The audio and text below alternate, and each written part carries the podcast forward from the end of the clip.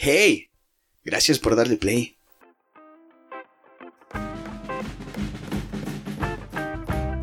Te doy la bienvenida a un nuevo capítulo de este podcast.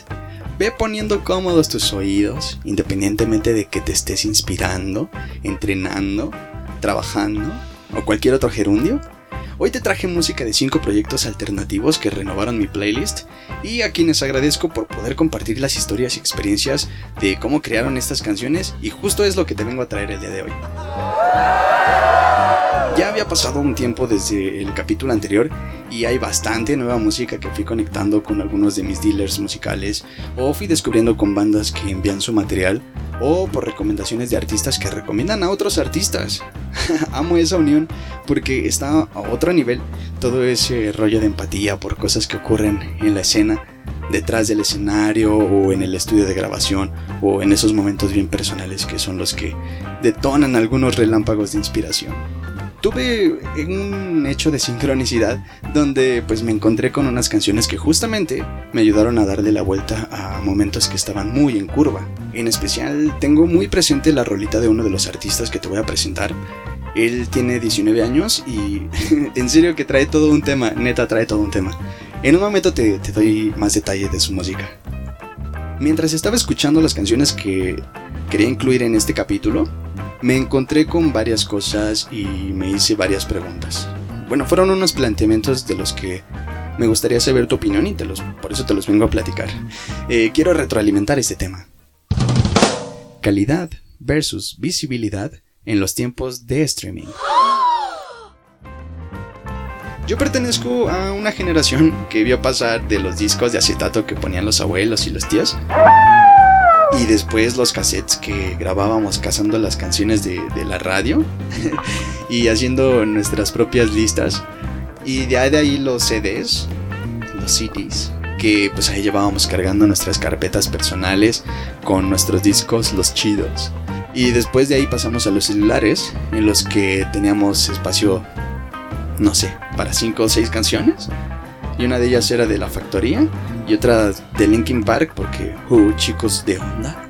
Y bueno, ya de ahí pues nos pasamos a lo de andar descargando virus en Ares y descargando ahí también canciones en Ares. Y luego de ahí ya las plataformas digitales nos dan justamente más espacio en nuestros teléfonos y es más, nos dan como toda la infraestructura digital para poder estar ahí eh, escuchando sin necesidad de, de comprar discos y discos. Es por eso que ese streaming es todo un tema del que, al menos el día de hoy en este capítulo, vamos a tratar algunas cuantas ramificaciones. Las plataformas digitales juegan ahora visiblemente un papel muy protagónico en la industria de la música, incluso desde la composición de las canciones y este es el detalle. La monetización del contenido tiene ciertos requisitos que se vuelven una especie de capa de referencia que también es visible porque pues también tenemos los analytics y gráficos y estadísticas de esto. Y hay algoritmos que ayudan a dar visibilidad o rezagar una canción dependiendo del comportamiento que tengamos con ella en la plataforma. Un tip Todas las bandas por eso jamás metan sus canciones en playlists editadas o curadas que no tienen nada que ver con su música y que solo es como porque hay muchos eh, listeners ahí en esas playlists. Porque te expones a que estés en un público equivocado y que estén quitando tu canción muchas personas y que entonces la plataforma entienda que tu canción es mala. Y es que cuando escuchas una canción en la plataforma, ya tu comportamiento le da información al sistema para poder intuir más cosas sobre ti y sobre tus gustos. Eh, si los primeros segundos la quitaste, o si la repetiste cuando acabó, o si la guardaste en tu biblioteca, o si la compartiste, o si la dejaste correr, etc. Todo eso se va convirtiendo en información que después se va pudiendo analizar. Sí, bueno, eh, se logra analizar. Los primeros 30 segundos de acción son muy importantes. De hecho, son los que le permiten determinar a la plataforma, bueno, hablando de Spotify, si la canción es agradable o no es agradable. Y estoy entrecomillando la palabra agradable.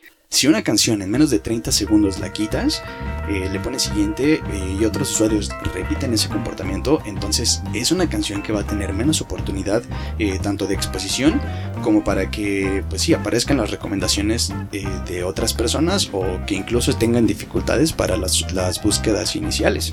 Y esto es a diferencia de que haya usuarios que permanezcan más de ese tiempo o que incluso le den el botón de corazón o de guardar o sea el botón que sea de la plataforma que uses para que se distinga para ti después. Y esta información pues da otro punto a las fórmulas que se ocupan eh, para crear música o los grandes hits. Sabiendo que son los 30 segundos los que determinan gran parte de decisión para quedarse escuchando una canción eh, o no quedarse escuchándola, pues bueno, quienes tienen esta información saben cómo hacer las cosas y cómo perfilarlas para que entonces eh, ya vaya un poco sesgado hacia el gusto de, la, de las personas. No es un secreto que justo por eso hay productores que ponen cambios musicales cada 8 o 13 segundos para mantener inconscientemente tu oído a la expectativa y le permita a tu atención quedarse ese tiempo. Y entonces te sueltan el coro o el estribillo para la banda ortodoxa eh, mucho más pronto para asegurarse de que hayas tenido ese fragmento de canción que es la que lleva gran parte del poder comúnmente. Y cada vez encontramos menos canciones al estilo de aquellos clásicos eh, que tienen intros largos y solos de guitarra que súper rifan. pero porque esto se vuelve todo un tema en la industria, eh, sobre todo cuando se dedica a crear grandes hits. Y siguiendo las fórmulas que están actualizadas hoy en día, pues son mucho más visibles los patrones de comportamiento que van determinando cuáles son los gustos musicales de las personas y sobre todo en masa. Y pues bueno, dicho todo esto, se crea una realidad disonante porque por un lado tenemos eh, esta música que te acabo de describir más eh, comercial y por otro lado tenemos a la música alternativa cuyo principio o uno de sus principios radica en plantearse como una opción diferente alternativa a lo que te ofrece la tan explotada eh, música del bando comercial. Es decir, no se basa en los mismos estándares o convencionalismos que lleva la gran industria de la música, pero comparte realidad con esta modernidad en la que se consume contenido muy rápido y que las canciones se ajustan a ciertos requisitos para asegurarse de no romper esos patrones de comportamiento y mantener cifras grandes de stream. Es momento de que exista un nuevo ajuste para mantener una nueva vanguardia que sea paralela a esa que tiene los convencionalismos de la música comercial y esta nueva vanguardia sería una que sea del lado alternativo completamente. Y pues apenas vamos arrancando.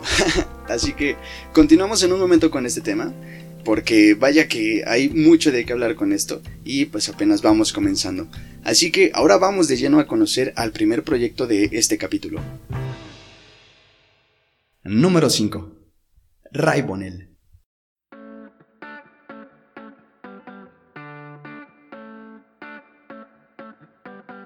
Les traigo una canción enorme, neta enorme. Eh, eh, viene de un proyectazo que es un dúo de la Ciudad de México. Eh, están haciendo algo de pop rock alternativo. Y saben, trae esa calidez y líneas de composición que de repente conforman un marco que comparte con bandas como Old Kills, Little Jesus, Comisario Pantera, Odiseo.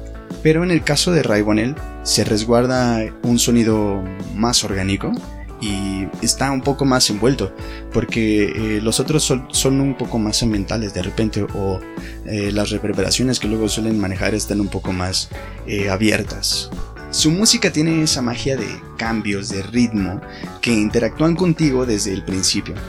Incluso en su video rompen la cuarta pared en algún momento y pues interactúan un poco contigo. Su baterista tiene regalitos en unos remates sorpresivos y se puede sentir esa solidez que llevan ambos creando el ritmo, eh, sobre todo porque tienen un peso muy protagónico el ritmo en este proyecto. El arte de su último material eh, nos trae un concepto retro con marcos muy gruesos de, textura mate, así tal como un golpe a la nostalgia como se presentaban los cartuchos del Atari o también unos cartuchos de Nintendo. Bueno, eran más bien de familia, pero eh, son muy muy Atari. Y se antoja mucho escuchar más de estos dos chicos. Eh, justo les dejaré el material perspectiva en la página de Facebook y les daré noticia eh, por este medio. Mientras, Telles, el guitarrista de la banda, nos tiene un mensaje sobre esta canción. Así que vamos a darle play. Hola, ¿qué tal? Yo soy Telles, vocalista de Raybonel. Les voy a platicar un poco sobre Reflejo, esta canción que viene en nuestro último material titulado Perspectivas. Esta canción surgió a partir de un riff de guitarra en un ensayo. Se había quedado así durante mucho tiempo, pero poco a poco pudimos progresarla y se convirtió ya totalmente en una canción. El tema que toca es sobre esta lucha interna que a veces todos tenemos y que no sabemos cuál es ese mensaje, esa respuesta que necesitamos descubrir dentro de nosotros mismos. Posterior a esta canción aprendí que es muy importante siempre hacerle caso a esos pequeños mensajes, a esas cosas ocultas que a veces nosotros mismos nos damos sin siquiera darnos cuenta. Siempre es importante escucharnos a nosotros mismos. El otro día me encontré en unos libros de desarrollo de creatividad y otros sobre el camino del artista, unos temas muy genuinos que principalmente te podrían interesar si haces música, pintura, escribes o haces contenido en general. Habla de ciertos momentos cotidianos de los que podríamos empatizar, sobre todo si están también en el camino de crear música, como es mi caso, o haciendo otras artes. Eh, sea cual sea, tú ponle ahí el nombre de lo que te dediques. Y justo trata en una parte del libro el tema de la recuperación de la integridad como artista y en ese camino eh, se abordan varias situaciones. El cómo ser más creativo, el cómo hacer que fluyan mejor las ideas creativas, eh, cosas, cosas. Y con lo que descubrí, me vinieron a hacer clic unas publicaciones que vi en redes sociales de personas que están trabajando en algo relacionado con la música, con la composición, con el diseño, eh, con diseño gráfico. Y me di cuenta que hay varias personas que se enfrentan a esa situación de que necesitan refrescar ideas, que necesitan inspirarse, que hay banda que comenta que se sienten estancadas, estancados en sus creaciones. Y pues pasa, pasa así. En estos libros encontré varios hacks uno de ellos eh, te lo comparto para que lo anotes ahí en uno de los post-its mentales. Si quieres trabajar en tu arte, trabaja en tu vida. Así es como lo dice Anton Chekhov.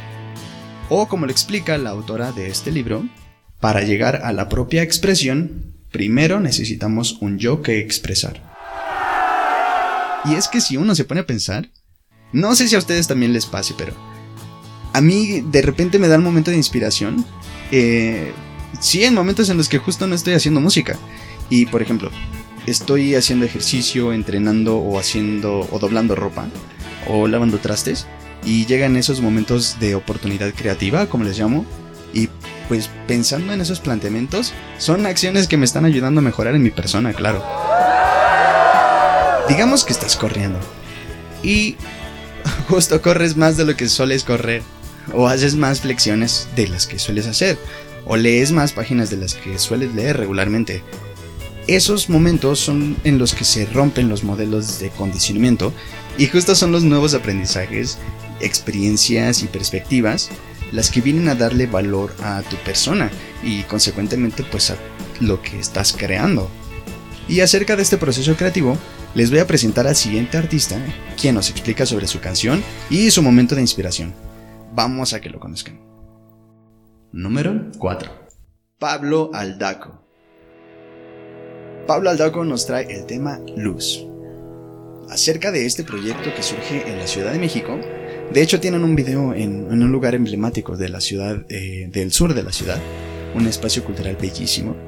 Hacen allí su video con unas tomas de mucha altura, ahí con unos drones, padrísimo, sobre su estilo musical tienen una cercanía a líneas de composición como Reino, Siddhartha, Eliguerra y We Are the Grand. Bueno, son las que yo voy identificando ahí mientras estuve escuchando su material. Conforme a partes de su letra, tienen una cadencia de rima al estilacho de enjambre. Y bueno, aclaro que voy dando estas referencias como elementos para enriquecer la descripción y no es nada de intención eh, de comparativa, ¿vale? La rolita trae mucha energía positiva y hace un juego de composición entre su video y la canción. El tema, pues como te digo, se eleva desde el principio, trae un mensaje bien positivo y busca darte un sentido de mucha altura. Hay tomas donde este tema está muy relacionado, ya sea porque está cantando y mostrando edificios desde muy arriba o en la elevación en puente, eh, pues está como muy presente. Estuve buscando más material de él y me encontré uno de sus conciertos en España. Eh, también estuvo llevando su música a Argentina, a Chile, a Cuba y Perú. Talentazo vecino acá de, Sonora.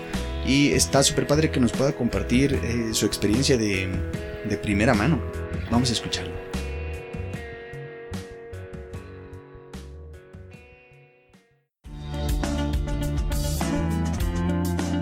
Luz es una canción que compuse después de haber estado hospitalizado en 2018. Fue la primera canción que, que, compuse. Trata acerca de un renacimiento espiritual y una especie de vuelta hacia la vida y hacia las circunstancias. Así eso es a grandes rasgos la canción de Luz.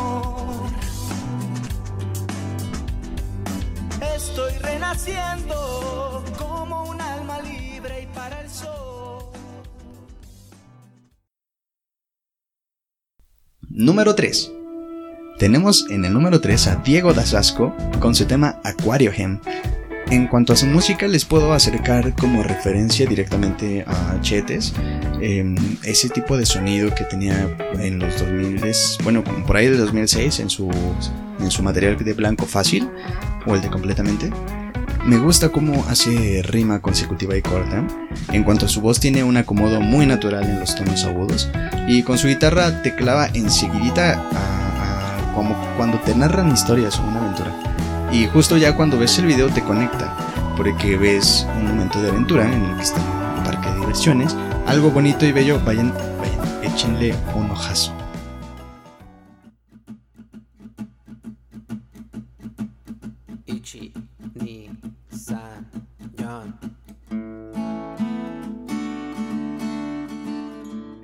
Onda Charlie? Aquí el Diego Asasco de Mexicali. Pues la canción ah, está dividida en tres partes, ¿no? La primera parte es cuando tienes una confrontación con alguien, una relación. La segunda habla de que se arregla todo, todo bonito, todo cool. Y la tercera te dice por qué a veces los humanos nos tenemos que pelear para alinearnos con otros. Muchas gracias por la invitación y un saludo a todos, TQM y la bebecita Bebelín. Amor y paz. Número 2.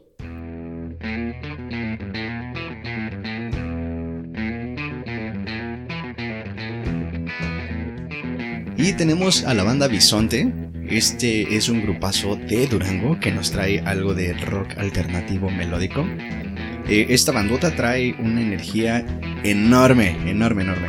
Eh, la rola desde que comienza va hacia arriba, hacia arriba y cuando explota, luego ahí vuelve a explotar también. Este rockcito alternativo me recuerda mucho a ese punch que estaba muy sonado en los 2000 eh, esos momentos en los que empezaba a sonar así bandas como Allison, División Minúscula, Bolovan, eh, así otros estilos, más en el rock, punk y happy punk. Eh, aunque estos géneros, eh, justo esa energía y ese punch se la debían en gran parte al efecto de meter muchos acordes en poco compás y a sus intervalos de tercera y quinta y sus baterías marcando mucho siempre los cuartos, ¿no? pero en este caso la fuerza viene con solidez y menos cambios, es más como peso, eh, trae un sonido con mucha presencia, estos chicos de Bisonte, y pues bueno, no por ese, ese sonido de peso eh, suenan como atascados, sino más bien entran muy muy ligeros, son muy amables a, tu oído. Sí me dan ahí ganas de, ver una live stream de, esta bandita. O bueno, si se puede mejor en vivo, ya, ya en, las condiciones en las que todos podemos estar ahí eh, gritando y saltando ahí en un show.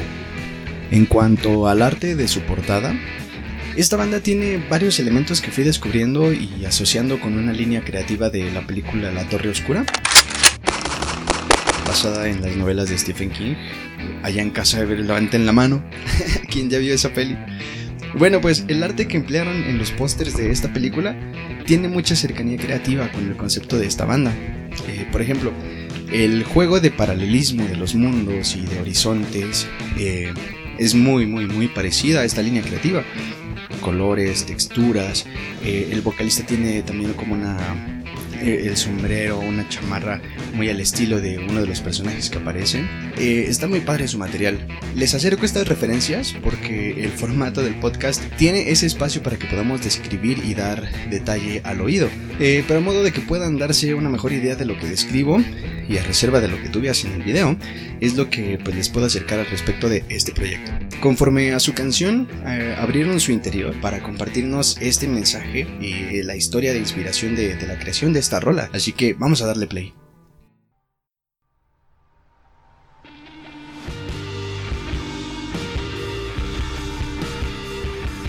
Respecto a la inspiración de Te Vas, de nuestro primer sencillo, esa canción fue escrita por Martín, nuestro bajista, en un momento donde pues, su relación había terminado, pero más que nada él describió la sensación de que una persona se va literalmente de tu vida y que no estás listo ¿no? para dejarla partir.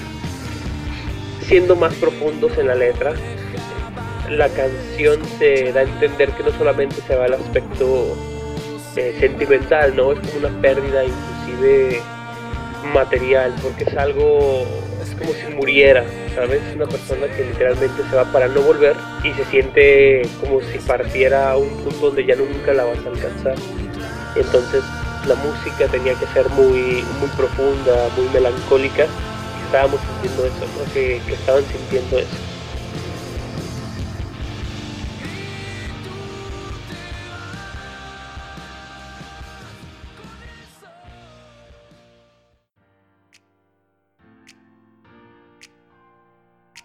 Vamos a retomar el tema del que les estaba hablando en un principio, ¿va? Hablemos de, esa plataforma musical, del muro donde, o el feed, donde este, vas viendo y escuchas música, donde vas encontrando playlists y demás. Y ese contenido que te sugieren las plataformas digitales, pues está basado en tus gustos. Estos algoritmos nos van ayudando a acercarnos, bueno, se les va ayudando a ellos a acercarse a nuestros gustos y nuestras afinidades son millones de canciones, no nos las vamos a acabar. Entonces, el poder llegar a acercarnos a algunas que están dentro de nuestros intereses, pues es interés de otras personas también. Y ahora tenemos el, el ejemplo de plataformas que nos ofrecen playlists personalizadas, muy, muy, muy personalizadas. A nivel personal, eh, he encontrado varios aciertos en estas playlists y en las recomendaciones cuando dejo correr el YouTube o el Spotify o así la, plataforma. ¿Cómo, ¿Cómo llegaron esas recomendaciones ahí? Digamos que esos datos son tomados de las bibliotecas de más usuarias y de más usuarios que comparten gustos de contenido contigo. Estuve revisando allí alguna información y al respecto Edward Newett, ingeniero de personalización de Spotify, explica que el algoritmo que hace posible este contenido no prevé los me gusta de la gente sobre ciertas canciones, sino toma en cuenta lo que escucha constantemente y busca esas canciones en las listas de otros usuarios. Esto utilizando machine learning y pues también intervención humana. Y hasta aquí todo bonito, de que todo está bien fácil y, y shalala, ¿no? Pero también ocurre un hecho colateral, si bien las plataformas entienden lo que nos gusta porque interpretan nuestro comportamiento por cómo interactuamos con la música a través de nuestro teléfono, también ocurre en paralelo un efecto burbuja.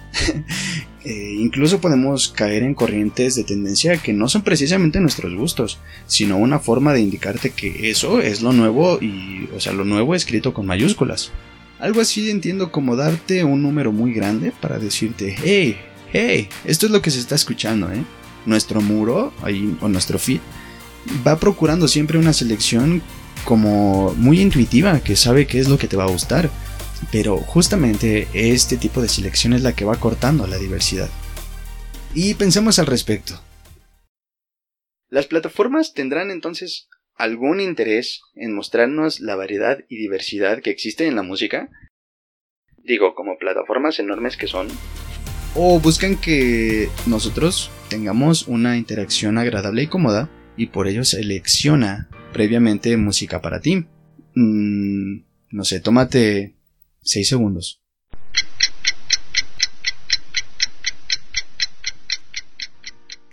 Este podcast es una manera de traer esa diversidad. Me quedé pensando igual unos segundos y más tiempo. Y la forma en la que se me ocurrió traer em, canciones a la biblioteca y pues a la biblioteca personal fue como de primera mano con unos artistas. Entonces vamos a seguir poniendo mucho oído aquí en todo esto. También estará bien padre que me cuentes de qué manera encuentras música nueva tú, eh, cómo le haces para tener esos descubrimientos de música que dices, oye, esta rola de verdad me clavó, me clavé. Ahí cuéntamelo en la fanpage de, de Facebook.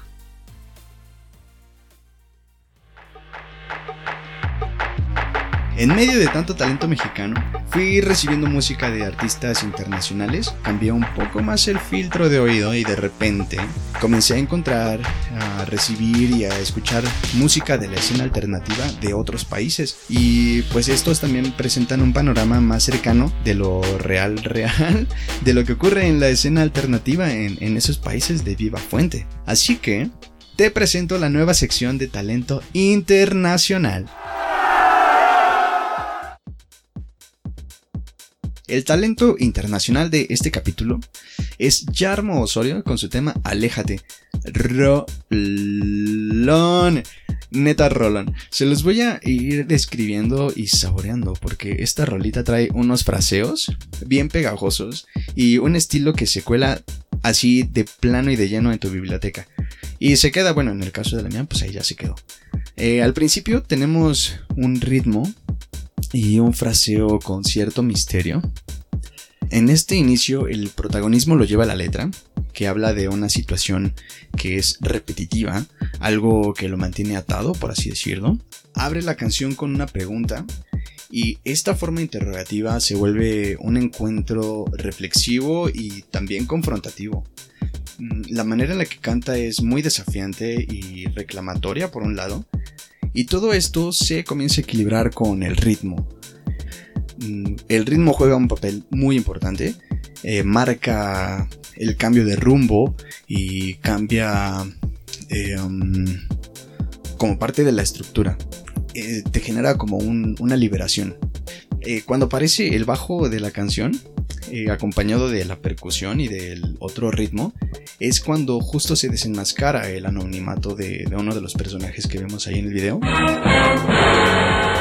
Y el protagonismo ahí cambia. Ahí ya se lo lleva el movimiento de cuerpo que te ocasiona con esa fuerza de su beat. Eh, sobre todo porque los bajos entran, pues sí entran poderosos, ¿eh? Y pues te dan mucho confort porque de cierta forma en la canción eh, algo sabías que, que, tenía que llegar y llega. Ahí llega en la canción. La letra no se repite y el tema es de una situación repetitiva juegos de blanco y negro, una cuestión de confrontación entre uno mismo, todo este contraste, todo este choque, es un concepto eh, que está súper chido, que tienen que ir a ver ahí también en el video. En su canción eh, lo vas entendiendo, con, con el video vas atando ciertas cosas. Este juego que les describo, la verdad me encanta, está bien sólido. Les dejo el link aquí en la descripción. Oye, qué, qué, gusto que vengan aperturando aquí la sección de talento internacional. Muchísimo gusto y un abrazo digital hasta donde, hasta donde se encuentre por allá en esos rumbos más del sur.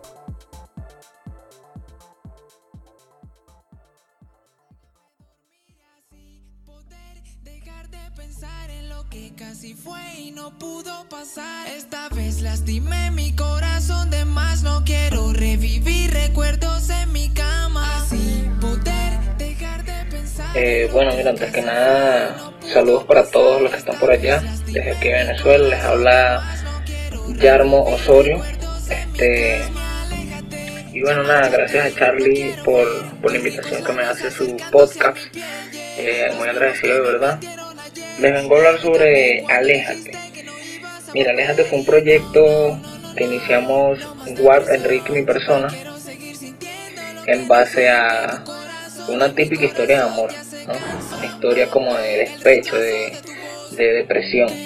Tratamos de llevar esto al, ámbito más global y artístico que, que fue posible para nosotros, pues la letra habla mucho de, una pelea interna. Venimos con algo totalmente diferente, algo que, algo que se quede en las mentes de las personas y que sea para bien, que no sea nada para mal.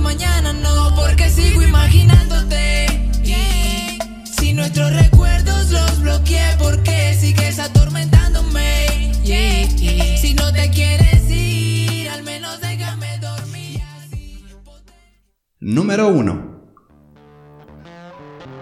En el número 1 tenemos al Foria Fox con su tema Those Days. Güey, rolón. Yo sé que te vas a cansar de que diga esto de cada rola.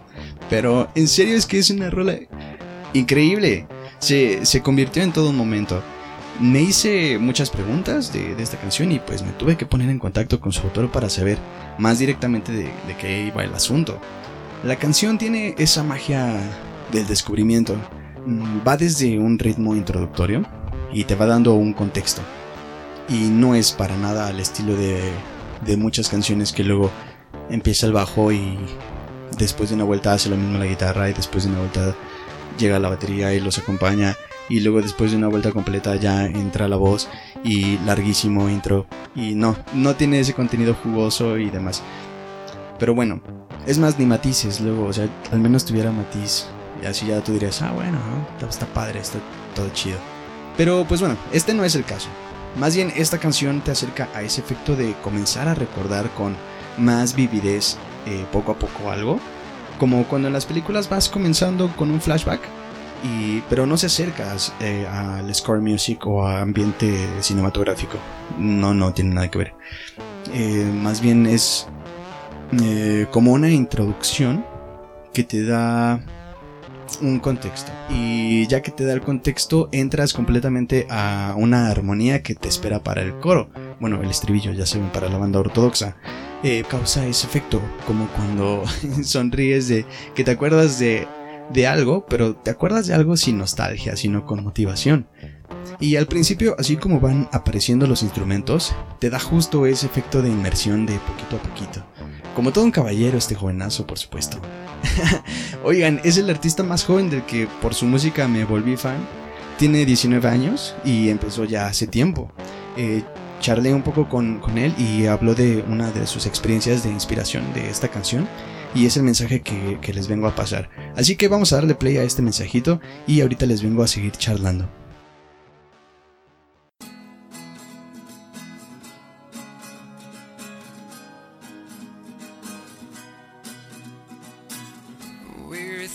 To me over time. Everyday coincidences make me think of the times before those tears, before those fears. Para Those Days la verdad quise reinventarme ya que por lo general compongo en un tono más triste y más personal, al estilo Lord of Daughter y quería hacerlo más alforia, ¿sabes? Y desprenderme para crear mi propio estilo. Y la hora, a la hora de componer pues me solté, dije vamos a hacerlo más energético, más asombroso. Así que empecé a en el coro a gritarlo y en la parte de los versos que suene pues es, ese sello de, de euforia. Así fue como creé la canción.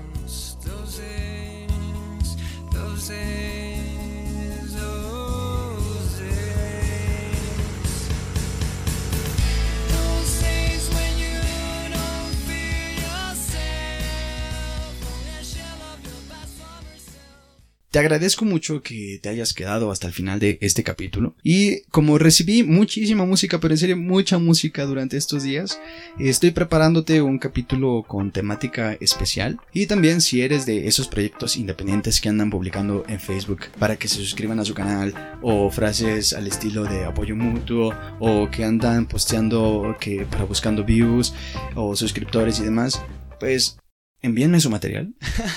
no, neta, de verdad, envíenme su material. Eh, me gusta mucho conocer la, la, música de primera mano. Cero envidias, yo me suscribo a sus canales, no me pasa nada.